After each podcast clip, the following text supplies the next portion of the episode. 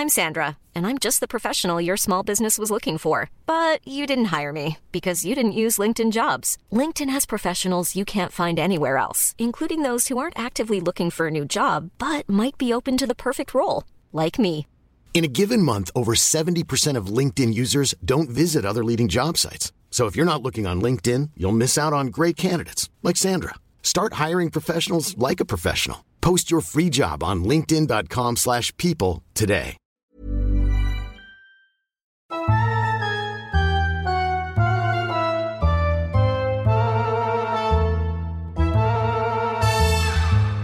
Estoy preocupado y siento la presión porque tenemos un pepino de episodio importante entre manos. Sí. Entonces me preguntaba qué título ponerle para que sea llamativo. Este es el típico título que pones si Spotify te lo recomienda y Vas a, llega hacer, gente vas a hacer clickbait. No quiero llegar a clickbait. Entonces yo os iba a preguntar, ¿qué título le ponemos a este episodio? no? Vamos a hablar sobre las pruebas científicas de la posible existencia de Dios. Y digo que si lo pregunto no se nos va a ocurrir, así que se lo he preguntado a ChatGPT. Fenomenal. Le he dicho, necesito un título impactante para un episodio de podcast en el que se habla de las pruebas científicas sobre la posible existencia de Dios. Y me responde, hola, ¿qué tal? La ciencia y la fe, enemigos o aliados. Qué bonito. ¿Qué os parece? Bueno, no está mal. No está mal. O tal vez, ¿puede la ciencia demostrar la existencia de Dios? Me gustaba más el primero. No se lo ha currado mucho. este. Me gustaba más el primero. También podrías considerar, ¿es posible saber si Dios es real? Siete pruebas científicas que sugieren que sí. Hombre, si son siete. pues Este es más clickbait, ¿eh? Aquí ya- Entonces, ¿cómo llamamos al episodio? ¿Ciencia, Dios y cerveza? Por Dios bendito. Buscamos los límites de la ciencia, el futuro de la tecnología, el alcance de la mente humana. Esto es Mindfacts. Bienvenidos a Mindfax, donde cada semana buscamos los límites de la ciencia, de la tecnología y de cómo poner clickbait mal en los títulos de los episodios de este podcast. Ahora, ChatGPT flojito, ¿eh? Pero fatal, ¿eh? No me ha gustado. Menos- parecen títulos de, de revista de Telva o algo Eso, de eso, eso. ya, ¿sabes? es verdad. sí, sí. Nunca imaginarás las pruebas científicas que demuestran que Dios existe. El Telva. Jesús Callejos, es que Otro promotor menos que tenemos ya. Adiós, Telva. Pero Sergio, aunque no haya promotores, siempre tendremos a nuestros oyentes ayudándonos a conseguir buenas Bueno, acciones. no gracias a necesitamos ni promotores ni patrocinadores porque tenemos detrás a nuestros oyentes, que son los que nos están dando la fuerza y el- las escuchas suficientes para poder hacer nuestra buena acción de la temporada, que en esta fase es una ayuda y un apoyo a la Fundación Pascual Maragall en su lucha contra el Alzheimer, a la cual vamos a donar todo el dinero recaudado por las escuchas de aquellos que están detrás de los auriculares. Pues dicho y hecho, hoy en Mindfax hablamos sobre lo que dice la ciencia respecto a la posible existencia de Dios.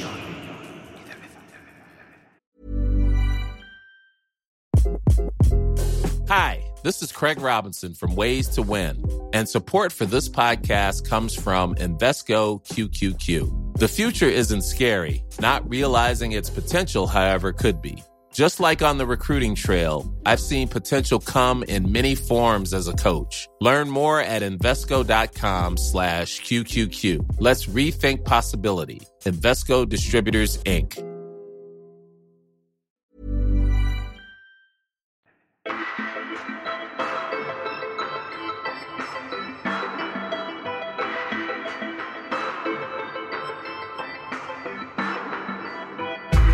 Miguel Pedrero, ¿cómo estás? Muy buenas. ¿Cuánto tiempo? ¿A que sí? Veníamos la semana pasada de hablar de los eh, usos futuros de la inteligencia artificial, especialmente en los campos de la manipulación, y ya apuntabas tú a la posible conversión de la inteligencia artificial en el futuro dios de nuestra sociedad tecnologizada. ¿Qué manía tenemos de, no voy a decir creer o no creer, pero sí de buscar o que- querer crear al nuevo dios? ¿no? ¿Qué manía estamos ahí? Bueno, tú sa- sabes que hay ya grupos de personas que han creado iglesias o grupos religiosos que lo que pretenden es que la inteligencia artificial se convierta en Dios precisamente para adorar a esa inteligencia artificial como si fuera el auténtico Dios. La iglesia robot de Futurama. Lo que nos faltaba ya. Claro, es verdad. La iglesia bote, del bote. Pero los vamos a introducir en la coexistencia entre la ciencia y esa figura de Dios eh, Jesús a lo largo de la historia, lo que siempre hemos ido viendo y el debate que ha habido, es que la ciencia le quitaba espacio a la fe, a Dios, a, lo desconocido, a lo mágico, llámalo como quieras. parece que han sido incompatibles siempre. Yo creo que es una falacia. Es verdad que siempre se ha puesto como algo em, diferente ¿no? a la ciencia con la religión y de hecho es una especie de debate ¿no? que, que se ha instrumentalizado e incluso a veces tergiversado a lo largo del tiempo, sobre todo dentro de nuestro mundo cristiano, ¿no? porque luego hay otro tipo de religiones donde lo tienen más asumido, ¿no? lo que es la ciencia con la religión. Pero en el mundo cristiano siempre hemos pensado que la iglesia iba por un lado y la ciencia iba por otro, y no nos damos cuenta de que la gran mayoría de científicos al principio, y sobre todo vamos a hablar de la Edad Media, es que eran religiosos, eran franciscanos, eran dominicos, eran los que detentaban el conocimiento. ¿Por qué? Porque es donde estaban las bibliotecas, donde tenían la mejor preparación para acceder a este tipo de, información es cierto que también se equivocaban, igual que se equivocaban muchísimos a la hora de postular determinadas teorías, sobre todo relacionadas con el universo. ¿no? Siempre la, polémica casi siempre viene del geocentrismo que estuvo en boga durante muchísimos siglos y el heliocentrismo, donde la Iglesia parece que iba en contra de Copérnico y sobre todo iba en contra de Galileo. Pero es que dentro de la propia Iglesia había gente que defendía también este tipo de posturas. Una cosa es el discurso dominante que hay en cada momento, donde por cuestiones ideológicas y por cuestiones religiosas impera una postura y casi siempre Dios está encima ¿no? de todas estas posturas. Y otra es los estudios en los laboratorios, alquímicos incluso, donde se estaba eh, haciendo proyectos y pruebas donde la ciencia estaba dando unos pasos increíbles. Eso es importante. No olvidéis, por ejemplo, quién es el, el santo patrono de la ciencia.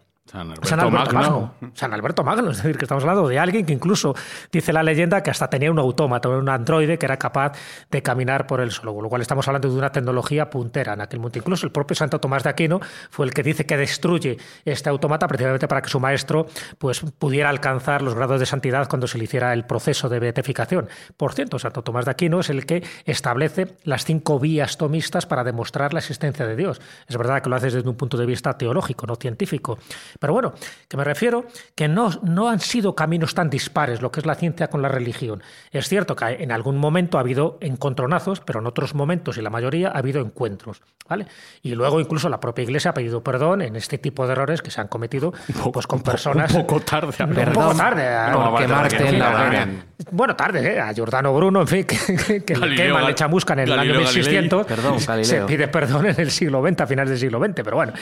Pero te quiero decir que es cierto que eh, en cada momento es lo que siempre hemos hablado del presentismo. No se puede juzgar los hechos en función de nuestro criterio y de nuestra información que tenemos ahora. En aquel momento lo que imperaban eran unos criterios científicos, pero siempre teológicos. Es decir, un poco lo que decía eh, Georges Lemaitre, que es uno de los primeros que propugnó la teoría del Big Bang. ¿no? Él decía que Dios está al principio de la reflexión de cualquier teólogo, pero siempre está al final de la investigación de cualquier científico. Es decir, cuando un científico se mete de lleno en una investigación, al final tiene que pensar que solo hay dos posibilidades, por ejemplo, para la creación del universo, o bien que el universo es eterno y por lo tanto ha sido eh, la creación de unos elementos al azar que se han producido, o bien ha habido un gran relojero, ha habido un gran creador, ha habido un gran constructor de todo esto. Son las dos vías en las que se han debatido a lo largo de siglos pues la humanidad, tanto teólogos como científicos. Ojo, y no olvidemos que muchos científicos han sido religiosos. Por ejemplo, se ha hecho una, un análisis estadístico de los premios Nobel de física y de química y el 70% de los premios Nobel de física y de química han sido religiosos, gente que creía en Dios. O sea, que muchas veces también existe el concepto erróneo de que no, un científico no puede creer en Dios, tiene que ser ateo, porque ¿cómo va a creer en esa especie de superchería? Error craso, cuidado, no caigamos tampoco en esa, en esa tontería de pensar que porque seas científico tienes que ser agnóstico, tienes que ser ateo. El 70% de los premios Nobel de ciencia eran religiosos y así lo consideraban. Y luego, si queréis, comentamos pues, casos específicos pues, de Einstein, que casi siempre se le cita, y, o de Max Planck, ¿no? en fin, uno de los artífices de la mecánica cuántica, y tantos y tantos que siempre pensaban que en esta especie de, ecuación teórica a Dios no le podías dejar de lado, porque si le dejas de lado, otra cosa es el concepto que tengamos de Dios. Cuidado. Yo aquí un poco, ya, ya me mojo si queréis, un poco también le preguntaron a Albert si, si él creía en Dios. Él decía, a ver, mi concepción de Dios es el Dios de Spinoza. Spinoza estaba hablando de un de un filósofo neerlandés, eh, Barus Spinoza, que él El- tenía el un tío de concepto Alberto. pan- Correcto, es un repasado mío. un concepto Nos tuvimos que cambiar panteísta, el apellido, ¿no? pero- Oye, saludos a tu primo, por Claro, cierto, Espinoza. Siempre hay un. Spinoza que, que brilla ¿no? con luz propia.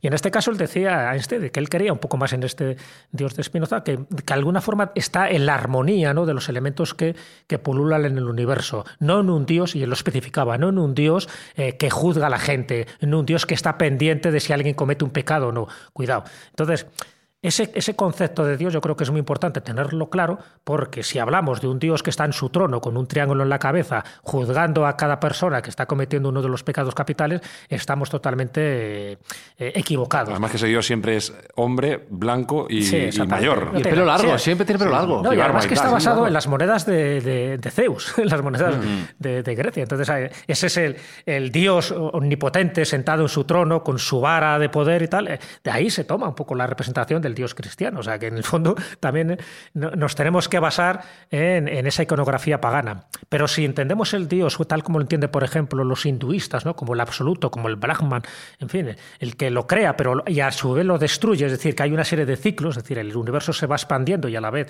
eh, se va destruyendo, pero se crea un nuevo ciclo, eso que forma parte de la mitología y de la filosofía hindú, luego es lo que los científicos con el tiempo han ido corroborando poco a poco si aceptamos como válida, y es lo que se está aceptando a día de hoy, que la creación del universo hace 13.800 millones de años tiene que ver con el Big Bang, con una explosión inicial que, debido a la segunda ley de la termodinámica, de la entropía, pues poco a poco se irá enfriando y, se irá, irá muriendo. Con lo cual, si tiene un principio y tiene un final, tiene que haber un creador. En fin, son pequeñas ideas que se han ido barajando a lo largo del tiempo y que lo traemos a colación porque Curiosamente, en poco espacio de tiempo, nunca mejor dicho, han aparecido en las librerías dos libros donde se especula la posibilidad de si hay evidencias, ya no tanto pruebas, pero evidencias científicas sobre la existencia de Dios. Entonces aquí Miguel Pedrero pues, tiene mucho que, que decirnos. ¿Tú crees que ciencia y Dios son compatibles en el siglo XXI? Sí, porque esta es una cuestión sobre la que han teorizado físicos y científicos de primer nivel y se ha discutido mucho sobre esta cuestión, que es algo que en muchas ocasiones trasciende la física, la ciencia y ya entra en la filosofía o incluso en la metafísica.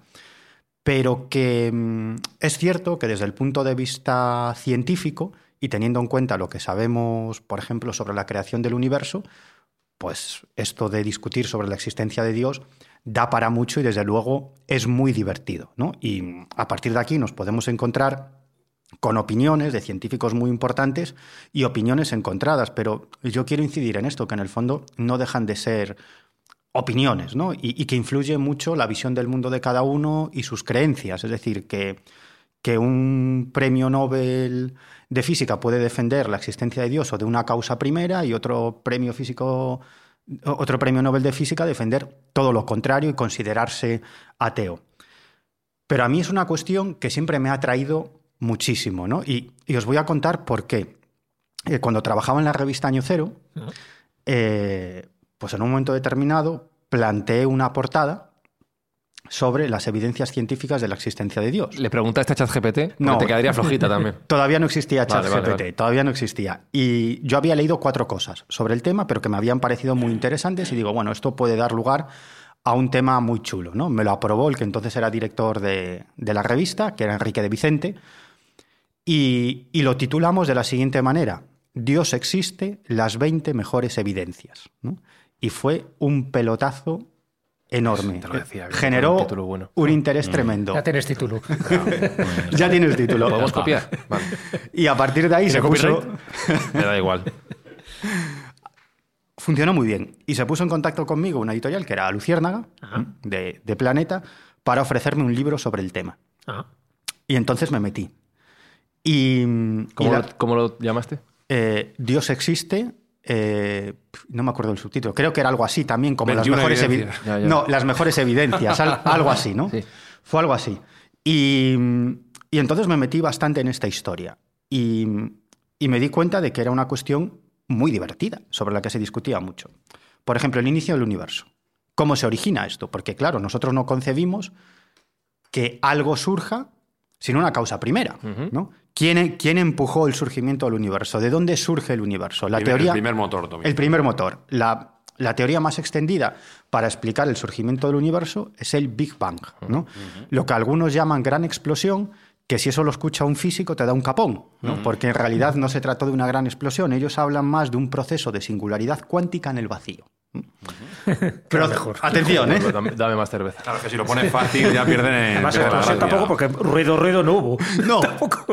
atención, proceso de singularidad cuántica en el vacío hace aproximadamente, como decía Jesús, unos 14 o 15 mil millones de años. Ese universo empezó a expandirse. Sabemos que el universo se está expandiendo. Eh, estudiando la, la, distorsión de la luz estelar, se sabe que el universo está en expansión. Ahí empieza, ahí hay un misterio. Si el universo se está expandiendo, ¿sobre qué se expande? esa es una, una, gran pregunta. ¿Qué hay fuera, no? ¿Qué hay fuera? Claro. Otra pregunta. Eh, claro, el universo sale de lo que los físicos denominan el vacío o la nada. Pero claro, eso del vacío y la nada qué es. De hecho, hay muchos, muchos físicos, yo tengo amigos, que, dicen, mira, esta es una cuestión que no me interesa nada, ¿no?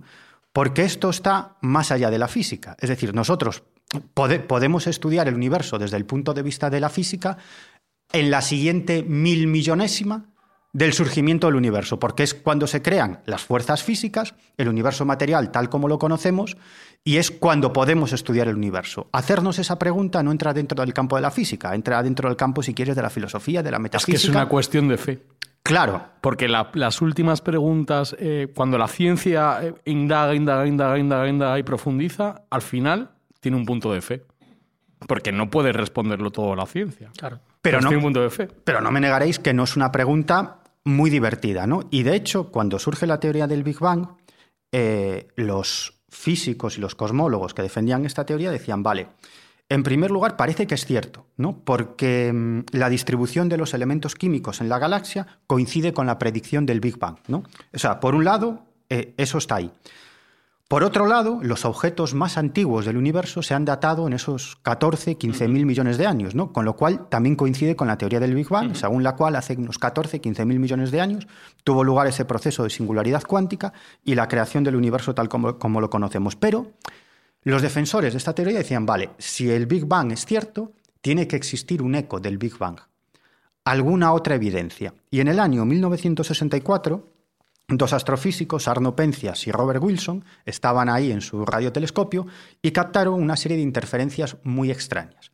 Y lo primero que pensaban es que esas interferencias eran debidas directamente a mierda de pájaro. mierda de pájaro sobre, sobre el radiotelescopio, ¿no? Y lo dejaron como los chorros del oro, ¿no? Lo limpiaron muy bien pero esas interferencias seguían, seguían persistiendo. Entonces decidieron hacer una investigación, eh, eh, consultar a otros colegas y durante 12 años estuvieron investigando qué eran esas interferencias y finalmente descubrieron ese eco del Big Bang, que es lo que se llama la radiación de fondo de microondas y gracias a eso estos dos astrofísicos, Penzias y Wilson, consiguieron el Premio Nobel de Física del año 1978. Y esto, claro, le dio un impulso enorme a esa teoría del Big Bang. 100 millones, después, 100 millones de años después de este proceso de singularidad cuántica del Big Bang, es cuando se crean las primeras estrellas y las primeras galaxias. 10.000 millones de años después se crea nuestra estrella, el, el Sol. Claro, la gran pregunta es, eh, conocemos el universo, conocemos las leyes físicas que rigen este universo, ¿no? Y hay muchos científicos escépticos que dicen, bueno, pues antes había la nada, ¿no? Se produjo ahí un proceso de singularidad cuántica y nació nuestro universo. Claro, pero la gran pregunta, que es lo que dicen otros físicos, es, vale, vale, ahora sabemos que existen una serie de leyes fundamentales del universo, pero en esa nada debían existir algún tipo de leyes fundamentales para que se produjera ese proceso de singularidad cuántica que dio lugar al Big Bang. Por lo tanto, ¿quién creó en la nada, aunque fuera mucha nada, ¿no? pero quién creó en esa nada esas leyes que dieron lugar a nuestro universo con nuestras leyes. Y luego hay otro gran enigma respecto al Big Bang, y es que es absolutamente preciso. Es decir, el equilibrio, la armonía y la precisión del Big Bang son tan extremos que es imposible que el universo se hubiera, hubiera, se hubiera formado tal como lo conocemos si no hubiera detrás un impulsor. Por ejemplo, para que os hagáis una idea, desde el punto de vista cuantitativo. Eh, Roger Penrose, que es un, prestigioso físico y matemático de la Universidad de Oxford, él hizo un, análisis sobre esto, es decir, qué posibilidades habría, porque en teoría este proceso de singularidad cuántica fue fruto del azar y la expansión de este universo fue, fue fruto del azar. ¿no? Y él plantea que solamente existe una posibilidad, una, entre 10 elevado a 10 y a su vez elevado a 123, de que nuestro universo hubiese pervivido. Es decir, que ese proceso de Big Bang fuese tan perfecto para que el universo estuviera expandiéndose como está. Eso es muy poco, ¿verdad? Eso es poquísimo poco. Para que os hagáis una idea de esta cifra. Todos los átomos del universo, los átomos, ¿eh? todos los átomos del universo son aproximadamente 10 elevado a 78. Todos los átomos del universo. Imaginaros lo que significa 10 elevado a 10 y a su vez elevado a 123. Bueno, es una cifra tan extraordinaria que no podemos llegar ni siquiera a imaginarla, ni acercarnos a lo que significa esa cifra. Pues solo hay una posibilidad entre todas esas de que ese proceso de singularidad cuántica que dio lugar al Big Bang hiciera posible que el universo eh, presentara o presente este equilibrio, esta armonía y esta precisión para que exista. Porque un mínimo cambio y el universo dejaría de existir. O sea, fijaros si es extraño y misterioso el surgimiento de nuestro universo tal como es, tal como lo, como lo conocemos. si es que los científicos que son creyentes lo llaman Dios y los científicos que no son creyentes lo llaman azar.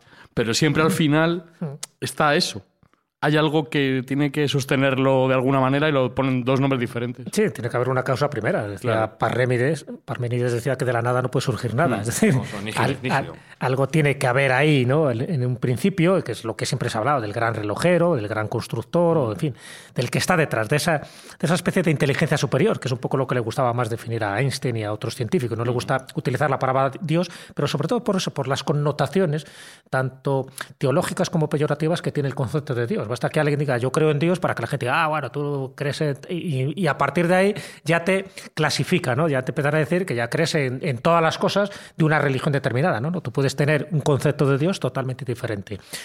El libro, os acordáis que os he dicho que antes ha salido un par de libros ¿no? donde curiosamente inciden ambos en eso, ¿no? en las evidencias científicas sobre la existencia de Dios. Uno de esos libros es francés, sí. escrito por Bonacier y Bolloré, eh, digo los apellidos, y se titula Dios, la ciencia y las pruebas, cuyo prólogo, cuyo prólogo ha sido escrito por Robert Wilson. Robert Wilson como decía Miguel, es el descubridor de la radiación cósmica de fondo del microondas, con lo cual estamos hablando de alguien importante. Él es agnóstico, pero aún así eh, ha escrito el prólogo de un libro donde lo que se intenta mostrar son evidencias, como esta que acaba de decir Miguel, sobre la existencia de Dios siempre desde ese punto de vista, ¿eh? nunca el teológico, sino el científico.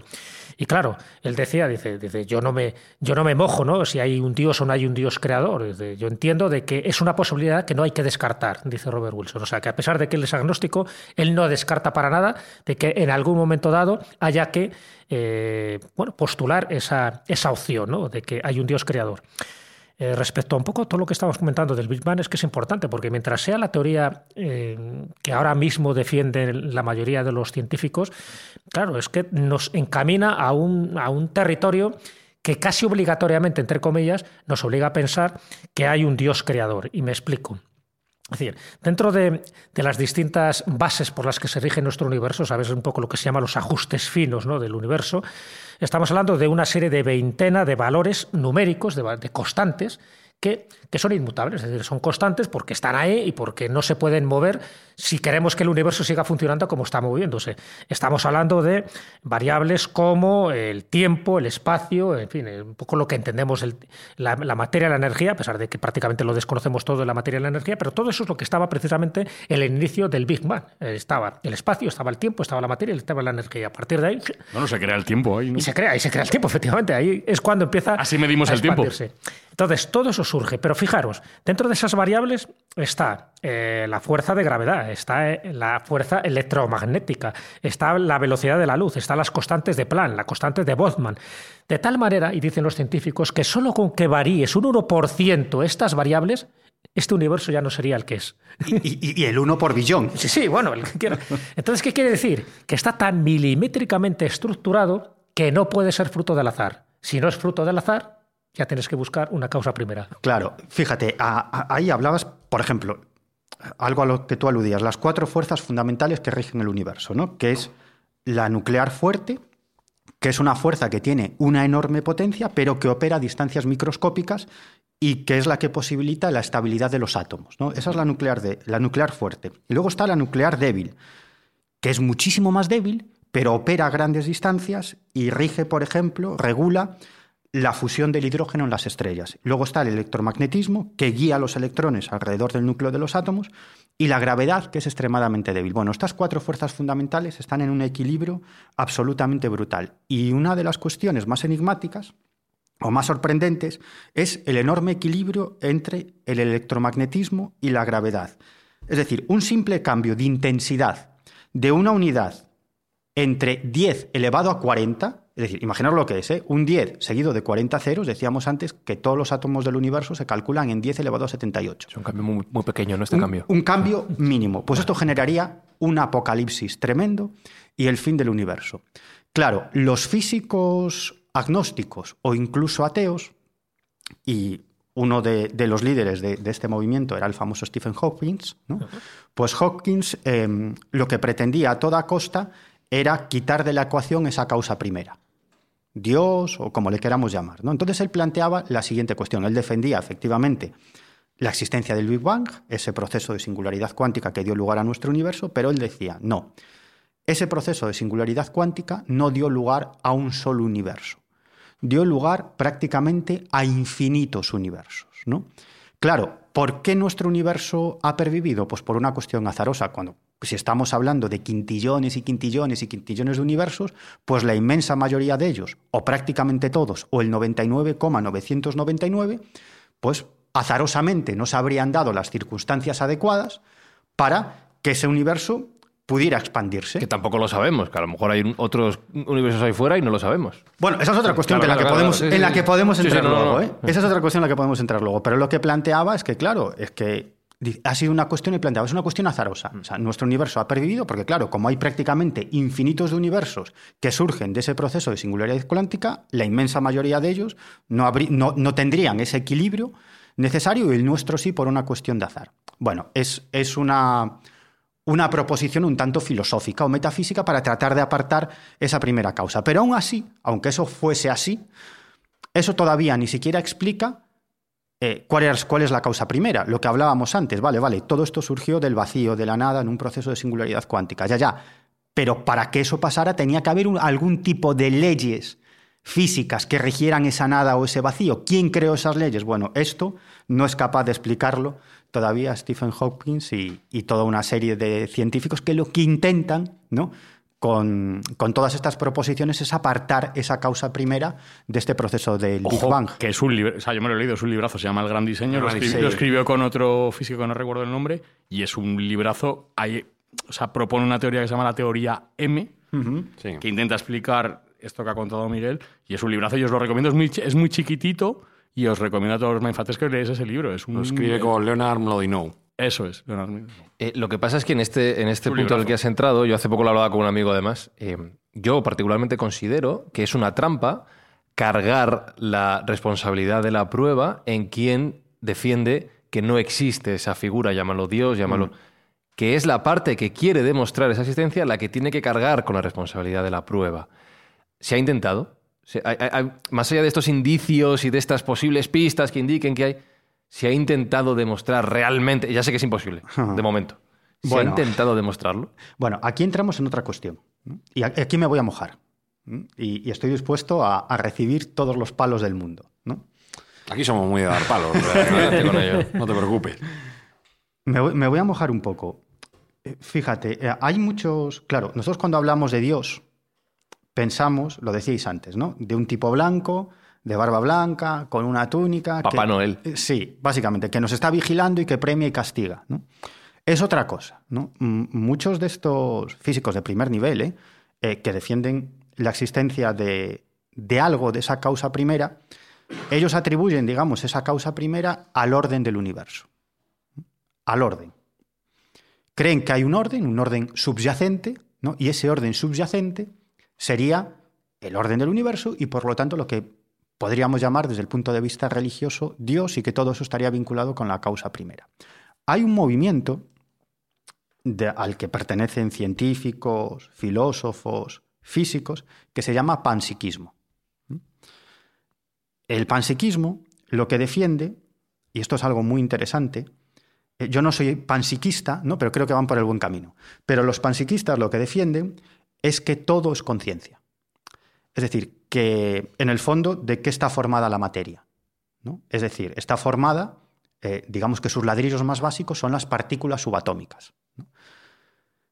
Claro, ellos lo que plantean es que todo tiene conciencia, que cuanto más complejos son los organismos, mayor nivel de conciencia, pero que hasta esta, hasta, no, quiero decir que esta mesa tenga conciencia, pero que las partículas subatómicas de esta mesa tienen cierto grado de conciencia, ¿no? Y a, menudo, y, y a medida digamos que esos organismos se van haciendo más complejos hasta llegar a la máxima complejidad que conocemos, que son los seres vivos, es decir, los seres humanos, los animales y por qué no las plantas, aunque eso sería otro debate, ¿no? pues digamos que tenemos un nivel de conciencia muy superior. Pero todo es conciencia. En realidad, la materia y la conciencia son la misma cosa porque todo es conciencia. Y esto es muy interesante porque va en la misma línea que defienden muchísimos físicos y cada vez más. Y es que todo es conciencia. Por eso, en el mundo de las anomalías, que a nosotros nos interesan tanto, cuando hablamos de telepatía, nosotros hablamos de em, conexión entre mentes a distancia. ¿no?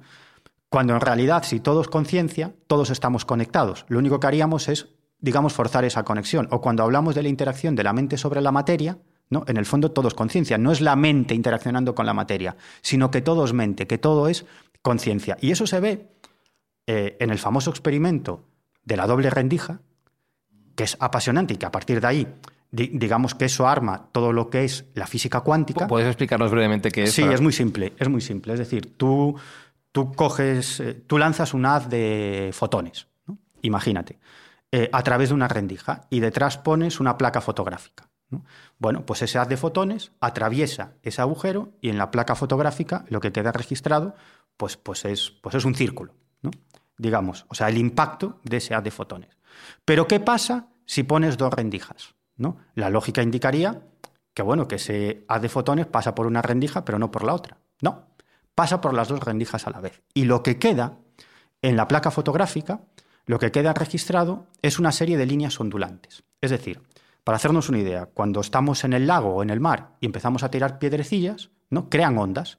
Si tiramos varias piedrecillas, las ondas impactan unas contra otras y lo que generan son líneas ondulantes. ¿no? Pues exactamente pasa lo mismo que, si, que cuando pones dos rendijas, ¿no? Lo mismo.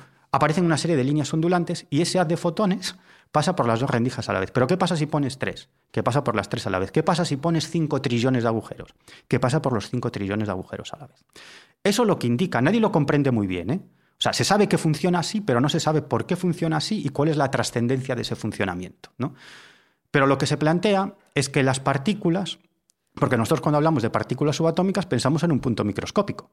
Pero sabemos de la existencia de las partículas subatómicas de modo indirecto. Nadie ha visto nunca, jamás, una partícula subatómica. ¿no? Y las partículas subatómicas son a la vez onda y partícula. ¿Eso qué quiere decir? Que en un momento determinado esa onda se colapsa, es decir, se colapsa su función de onda, y esa posibilidad infinita, que era esa partícula subatómica, porque las partículas subatómicas, preguntar qué es una partícula subatómica es como preguntar qué es el amor, ¿no? O dónde está. Nunca podemos saber dónde está una partícula subatómica y a qué velocidad, jamás. Principio de incertidumbre de Heisenberg. Exacto, principio de incertidumbre de Heisenberg, porque cada vez que, hacemos una medición sobre una partícula subatómica, alteramos el alteramos el resultado, ¿no? Eso para empezar.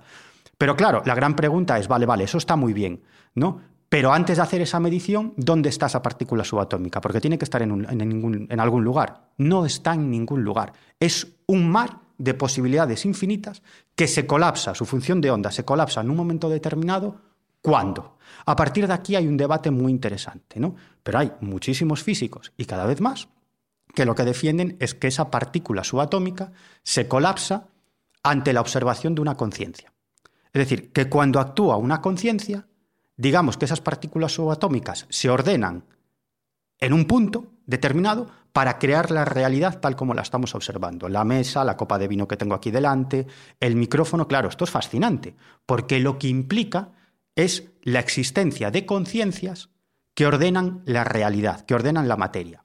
Lo cual significa, básicamente, que todo es conciencia, que no hay diferencia entre la materia y la conciencia, sino que todo es conciencia. Y de hecho hay físicos muy importantes que defienden que nosotros, los seres conscientes, aquí entraríamos los animales, los seres humanos, y yo incluso incluiría las plantas, pero eso es otro debate mucho más profundo, simplemente con la observación ya estamos ordenando la realidad. Es decir, que sería un acto, entre comillas, ¿no? Y, entre comillas, un acto telequinético brutal. ¿no? El observador modifica al observado. Exacto, el, observador modifica al observado. Fíjate, yo, esto, yo estudié eh, Sociología y Ciencias Políticas. El primer día de clase, el profesor de investigación social nos explicó esto. Nos explicó eh, el experimento de la doble rendija y cómo el observador influye en lo observado. Dice, fijaros, si desde el punto de vista de la física cuántica, ¿no? o de la física, que aparentemente es una ciencia pura, ¿no? El observador modifica al observado simplemente con el acto de observar, imaginaros vosotros que vais a ser sociólogos. ¿no? Imaginaros, estáis estudiando la sociedad a la que pertenecéis. ¿no? Por lo tanto, imaginaros si esto es complicado. ¿no? Y me pareció un primer día de clase, desde luego, muy, muy interesante. Es interesante porque además la, construcción de la realidad es, una, es un constructo. O sea, los seres humanos tenemos una percepción de la realidad de una manera determinada porque nuestros sentidos, nuestros ojos, nuestro cerebro, lo fabrica de esa manera. Un perro no tiene la misma percepción de la realidad o un gato o cualquier otro tipo de animal. Es, interesante la teoría. Eh, esta de la... Pero entonces, volviendo a la pregunta de la existencia de Dios, vale. deduzco de alguna manera que todos somos conciencia, todo es conciencia. Ahí, es por donde yo voy. Y, todo es Dios? Ahí es por donde yo voy. Eso ya, llámalo Dios como quieras. Bueno, eso, ahí es por donde yo voy. Eso lo dice la religión. Dios está en todas las cosas. Ahí es por donde yo voy. Y, de hecho, si damos un paso más, hay físicos que defienden, eh, bueno, entre otros Max Planck, el, creador de la cuántica, ¿no? de la física cuántica, que en realidad em, nosotros creemos que somos seres individuales con una conciencia individual, ¿no? porque somos entidades biológicas individuales ¿no? y creemos que nuestros pensamientos son nuestros ¿no? y que nuestra conciencia es nuestra. Pero lo que se plantea, y es por la línea que yo voy, es una posibilidad que a mí me atrae muchísimo, es que no existan diferentes conciencias, sino que solamente exista una conciencia lo que podríamos llamar conciencia global o incluso que, Jung llamaba, Carl Gustav Jung llamaba inconsciente colectivo, si quieres. ¿no? Todo va por la misma línea, que solo existe una conciencia global, a la que todos los seres conscientes estamos conectados, a esa conciencia global. Entonces nosotros seríamos un compendio de nuestra estructura física, nuestra genética, nuestras experiencias y el modo de conectarnos con esa conciencia global. Nosotros, como somos seres biológicos individuales, pues tenemos la visión de que en realidad tenemos una conciencia individual, pero no sería así, sino que todos formaríamos parte de esa conciencia global. Por lo tanto, Dios, entre comillas Dios, no sería algo externo a nosotros, sino que todos nosotros formaríamos parte de esa estructura, de ese orden del universo, que podríamos llamarle conciencia cósmica, inteligencia global, Dios o como queramos llamarle. Y esto se ha comprobado en unas cuantas ocasiones en experimentos súper interesantes, ¿no? que tienen que ver con la sincronicidad cerebral. O con la, es decir, por ejemplo, un grupo de personas que están meditando juntas. ¿no?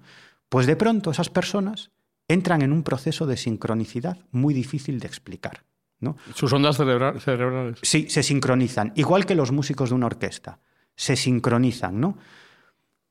Esto es algo tremendamente llamativo, ¿no? Es como si hubiera algún tipo de acción a distancia, ¿no?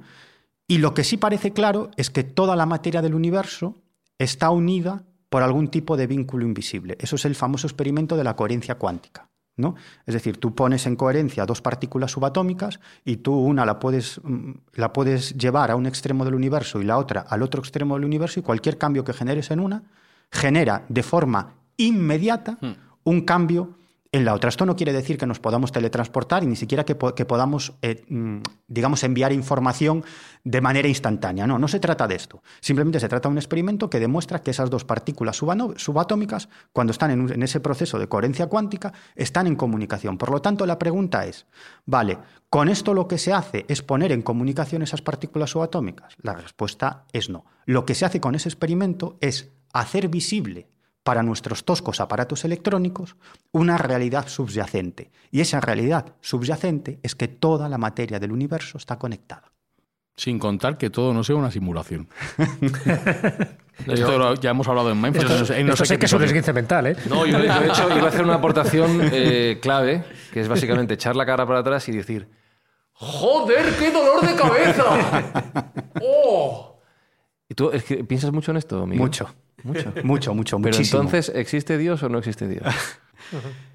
Yo pienso que sí, que es el orden del universo, que para, para mí Dios, si lo queremos llamar así, es esa conciencia global. Y además, fíjate, hay una cuestión también muy interesante que es la meditación, ¿no?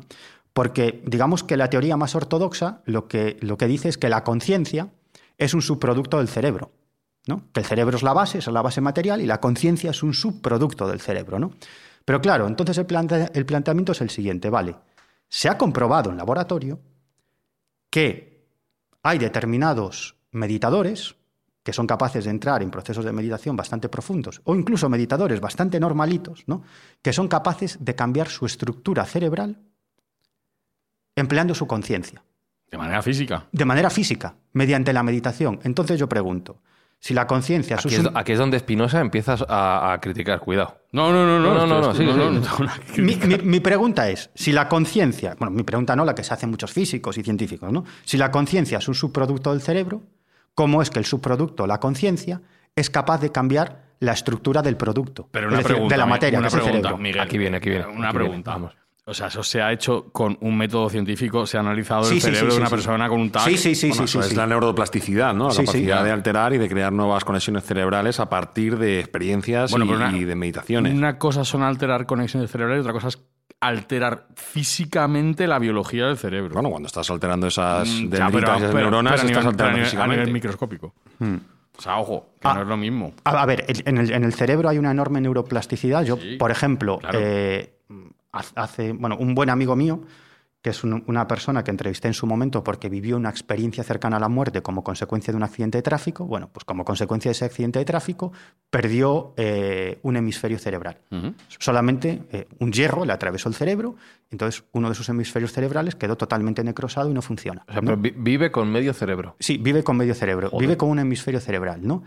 Y es cierto que se tiene que medicar porque a veces tiene ciertos dolores, ¿no? El cerebro y, y- y sufre acuífenos constantemente. Él dice que, que siempre tiene como un, como, como un grupo de música ahí en su cerebro, pero por lo demás lleva una vida absolutamente normal. Habla con normalidad, conduce, lee, escucha música, va al teatro. Él se ha sometido a, a muchísimos experimentos y estudios para estudiar la neuroplasticidad. Pero esto es algo que se ha visto en experimentos terribles que se ha hecho con animales, con monos, ¿no? Donde eh, lo que trataban los neurofisiólogos es ver qué partes del en qué partes del cerebro, eh, digamos, rigen determinadas cuestiones, determinados factores, ¿no? Y lo que iban es quitándoles trozos del Ay, cerebro. ay, ¿no? ay, ay, ay, ay. Y al final lo que se descubría es que no hay ninguna parte del cerebro que realice una función concreta, No, sino es- que hay una neuroplasticidad eh, Se absolutamente... reparte, sí, sí. Se- hay casos, por ejemplo, de personas a, a las que van al médico por algún tipo de problema y se descubre que prácticamente no tienen cerebro. ¿no? Personas de 40 y 50 años que han llevado una vida absolutamente normal. ¿no? Eso explica muchas cosas, perdón por la broma. que prácticamente no tienen cerebro, tienen un- una, una fina línea por dentro, una cosa... Bueno, hay varios casos muy espectaculares de este tipo, ¿no? Y que son gente que ha vivido normal, ¿no? Es decir, es un caso extremo de neuroplasticidad, ¿no? Claro, mi pregunta es, ¿y si estamos hablando de la conciencia global y si el cerebro, en cierto modo, actúa más como conector con esa conciencia global? receptor, ¿no? Como si fuera Como una un radio. receptor, ¿no? Y que, y que esto del cerebro es mucho más complicado de lo que nos pensamos y esta explicación simplista, no, la conciencia es un subproducto del cerebro. Cuidado, porque para empezar, nadie sabe qué demonios es la conciencia.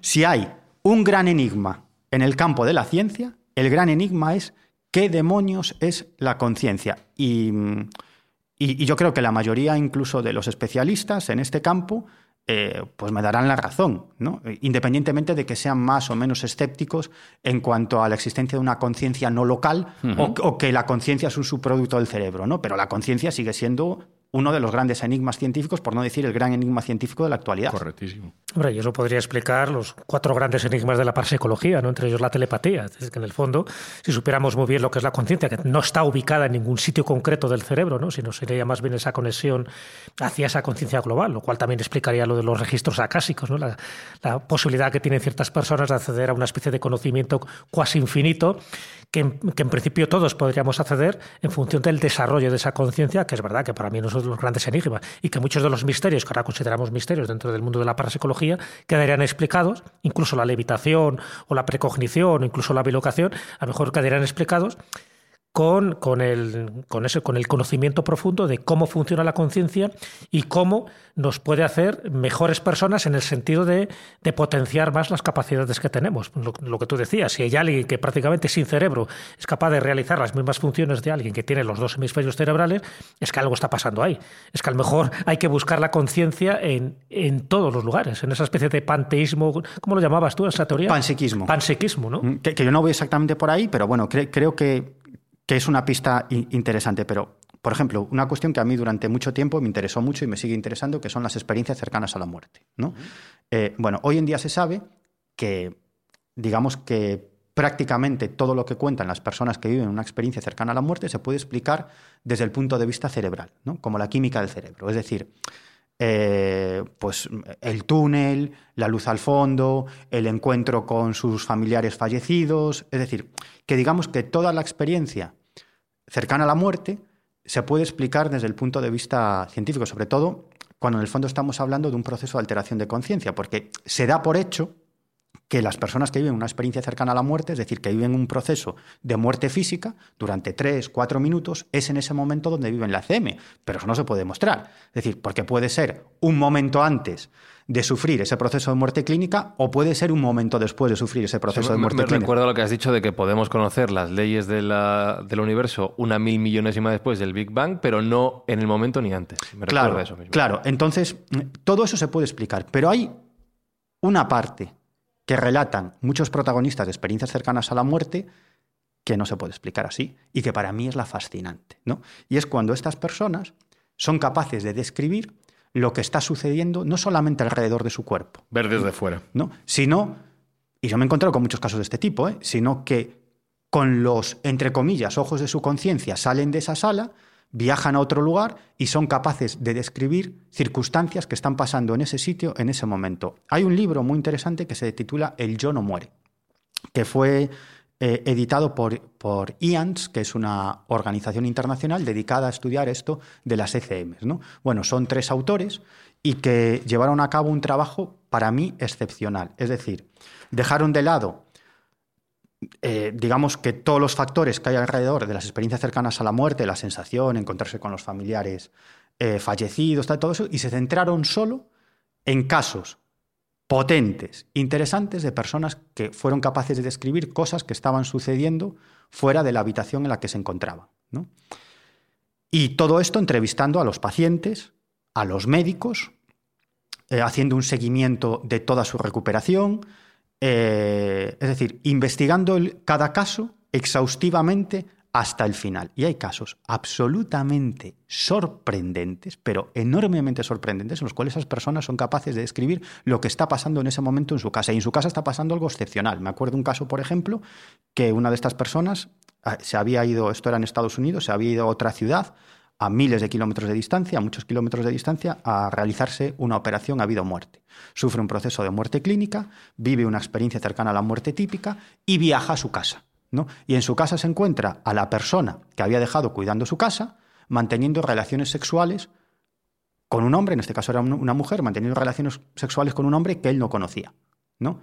Describe otra serie de circunstancias de lo que está pasando en su casa y, cuando finalmente se recupera, efectivamente comprueba que, que, efectivamente esa persona que había dejado el cuidado de su casa, pues había llevado a un ligue a su casa y había mantenido relaciones sexuales tal como él describía con esa misma persona que describió perfectamente incluso eh, cuál era la ropa que estaba por ahí tirada y, cómo era esta persona. ¿no? Y casos de estos, yo me he encontrado personalmente casos de estos. ¿eh? Yo me he encontrado personalmente, eh, he entrevistado a médicos muy sorprendidos que me decían que un paciente que sufrió un proceso de muerte clínica fue capaz de describir algo que estaba encima de un aparato a mucha altura, un número de serie, de siete números. ¿no? Y esta persona dice, no, yo vi todo lo que estaba pasando.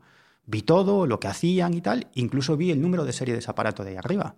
Y ese era el número de serie, ¿no? O, por ejemplo, el caso este que os he contado de esta persona que sufrió un accidente de tráfico y que vive solamente con un hemisferio cerebral, este hombre vio todo desde una posición elevada, en este caso lo que estaba pasando alrededor de su cuerpo. ¿no?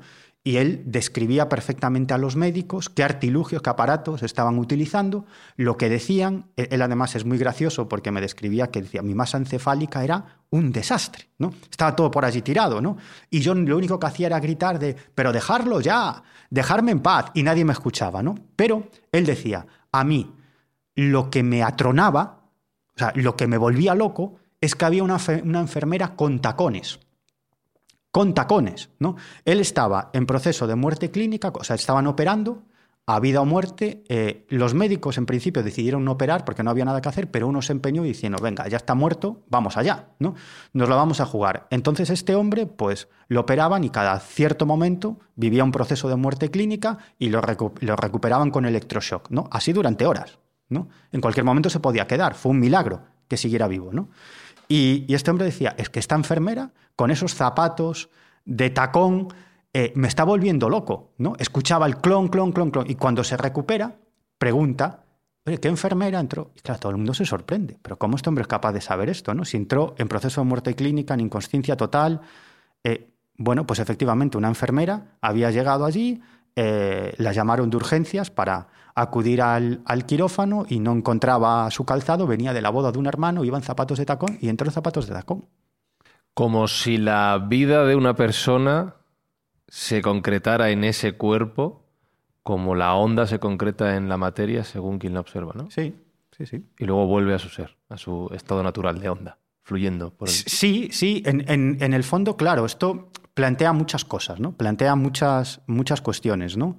Hay quien plantea que quizás esto, esto que sucede en, los, en las experiencias cercanas a la muerte nada tiene que ver con la muerte, es decir, que este proceso de expansión de conciencia se puede lograr, lograr en un shock de este tipo, ¿no? O se puede lograr, y esto yo me he encontrado con casos en procesos de meditación, o incluso yo me he encontrado a personas que, que han vivido digamos, una ECM clásica, incluido el repaso a la propia vida, que es otra de las características de las experiencias cercanas a la muerte, que la persona ve toda su vida en un instante, pero comprende cada una de sus acciones y lo que generó cada una de sus acciones en otras personas.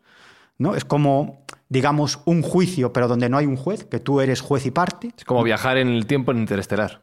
Algo así, algo así, ¿no? Pues, eh, y no fue durante una ECM, fue que iba por una carretera y de pronto vio un coche que venía de frente iba a impactar contra él. Y en ese momento, pues vivió el túnel, la luz, encontrarse con un familiar, eh, eh, el repaso a la propia vida antes del impacto. ¿no? Es decir, fue un shock emocional, un proceso de alteración de conciencia en el cual vivió esa experiencia cercana a la muerte. Pues el objetivo de... Ah, Pero una pregunta, ¿y a la gente que no le pasa? Claro, esa es, esa es otra pregunta. ¿Por qué? ¿Por, qué? Ah, hombre, una respuesta sencilla, que yo creo que no van por ahí, que yo creo que las respuestas suelen ser más complicadas, es que algunos lo recuerdan y otros no. La pregunta es por qué algunos lo recuerdan y otros no. No lo sé, hmm. ¿no? No lo sé. O quizás porque algunos viven ese proceso de expansión de conciencia y otros no. Igual que hay meditadores que viven un proceso de expansión de conciencia y se ven fuera de su cuerpo, ¿no? Es lo que en la literatura esotérica se llama viaje astral, ¿no? Y de un modo eh, digamos, entre comillas, más científico, pues se llama un proceso de visión remota. Esto es algo que han estudiado servicios de inteligencia de infinidad de países, porque para el, para el, espionaje, si esto existe, si, si uno puede eh, digamos, eh, ver con los ojos de su conciencia más allá de su cuerpo físico. Pues una bicoca. Una bicoca para el campo del espionaje, ¿no? Y se ha estudiado, y esto lo llamaban visión remota, ¿no? Pero en el fondo no deja de ser lo que en la literatura esotérica se llama viaje astral, ¿no? El por qué no lo sé, pues como te decía ahora, ¿por qué hay algunos meditadores que son capaces de salir de su cuerpo en determinados momentos y otros que nunca lo consiguen? No lo sé. ¿Y si es un proceso bioquímico del cerebro como cuando se apaga un ordenador y sale el mensaje de Windows eh, de, salida? Sí, sí. Y simplemente pues algunas veces pasa. Actualizando. Claro. claro. Y te lo hace más fácil porque sabe tú que se va a morir y entonces te lo coloca ahí un poco. Sí, sí, sí, es un proceso bioquímico, sí. Prácticamente se sabe. Ahora, lo que no explica es lo otro, que seas capaz de describir cuestiones que están más allá de tu cuerpo físico, ¿no? En otros lugares. Eso para mí es lo interesante de las experiencias cercanas a la Y muerte. esos son procesos naturales. Acordaros que también hay gente que se ayuda de, de otro tipo de medicamentos o de sustancias psicotrópicas precisamente para la expansión de la conciencia. Ay, yo he visto un mogollón de cosas. No, no, no, sí, pero no me estoy refiriendo a los, a, a- a los, a los Todo, chavales todo. estos pretaporter de fin de semana. Me refiero No, no, sí, a, no. a los grandes sabios, a los tal. podría contar fuera de micro. Podrías contar, bueno, pues, tiene, pues, pues habrá que hacer un programa de ese tipo de las experiencias Pero no lo hagáis de en casa, Spinoza. vale. Pero bueno, que me refiero que hay como potenciadores de esa expansión de conciencia que se puede producir de una forma natural a través de una ECM o bien a través de la, de la ingesta de sustancias que se sabe que ciertas plantas tienen procesos ¿no? y principios activos que te proyectan hacia ahí. ¿no? Entonces, bueno, efectivamente las pruebas son las pruebas. Es decir, hay gente que es capaz de ver cosas que el resto de los mortales no ve. ¿no? En- Eso es un libro. Y es un libro. En, en otros Es un libro de un señor que se llama Callejo. ¿De quién será? entonces es interesante porque eso, fíjate, que nos parece que nos hemos desviado de, de la premisa básica, ¿no? de las evidencias científicas de Dios, pero en el fondo, si al final esa hipótesis que tú has planteado, Miguel, de esa conciencia global, en la que yo también estoy muy de acuerdo, ¿no? porque en el fondo eso coincide con muchas de esas eh, religiones eh, del mundo oriental que no tienen una concepción, en fin, de, de- de la religión del libro, sino que dicen que en el fondo todos somos partículas de Dios, que en el fondo todos formamos parte de esa divinidad y por lo tanto todos tenemos esa capacidad de comprensión si somos capaces de desarrollar todo el potencial que tenemos dentro. ¿Dónde está el potencial que tenemos dentro? Evidentemente no en el dedo gordo del pie, sino más bien en esa conciencia que a su vez está instrumentalizada por el cerebro. En fin, es un tema interesante que me, y un poco como colofón me estaba recordando una frase ¿no? que dijo uno de los grandes astrónomos hace ya tiempo, creo que era eh, James Jeans, uno de los grandes astrónomos, que dijo que cuando más estudiaba el universo se daba cuenta de que en lugar de funcionar como una máquina estaba funcionando como un pensamiento. Con lo cual esto nos indica y nos pone un poco en la tesitura de lo que tú estabas comentando. Esto lo definen muchos físicos, que el universo es un pensamiento. Incluso hay otra frase, también yo creo que muy interesante, y, y es que el universo era un golpe preparado, que dicen qué otros. bueno. ¿no? Pues iba a decir que el objetivo de esta edición de Mindfax evidentemente no era dar respuestas, porque no las tenemos, Pero hacerse preguntas. pero hacerse preguntas y sobre todo esguinzarnos la mente, que Sí, yo creo que lo hemos sido- conseguido. lo hemos Este es muy MyFast, ¿eh? este programa. Este, madre mía, sí, sí, me voy de aquí con un Que- dolor de y que cabeza. todo esto lo, lo dijo George Lucas en esta. Ya. Sí, exactamente. Yo estaba pensando, al final es la, Es la fuerza. fuerza. Dios es la fuerza. Los, mili- los milicrobianos, esto eh, que están dentro de nosotros, y todos somos microbianos, y lo Pues, dijo George Lucas. Entonces, Miguel Pedrero, gracias por acompañarnos en estas dos ediciones de Mindfax y que la fuerza te acompañe. Pues nada, muchísimas gracias a vosotros y que la fuerza o la mente global, la conciencia global también os acompañe y que hagáis la conexión adecuada con esa conciencia global. Buscaremos un atajo.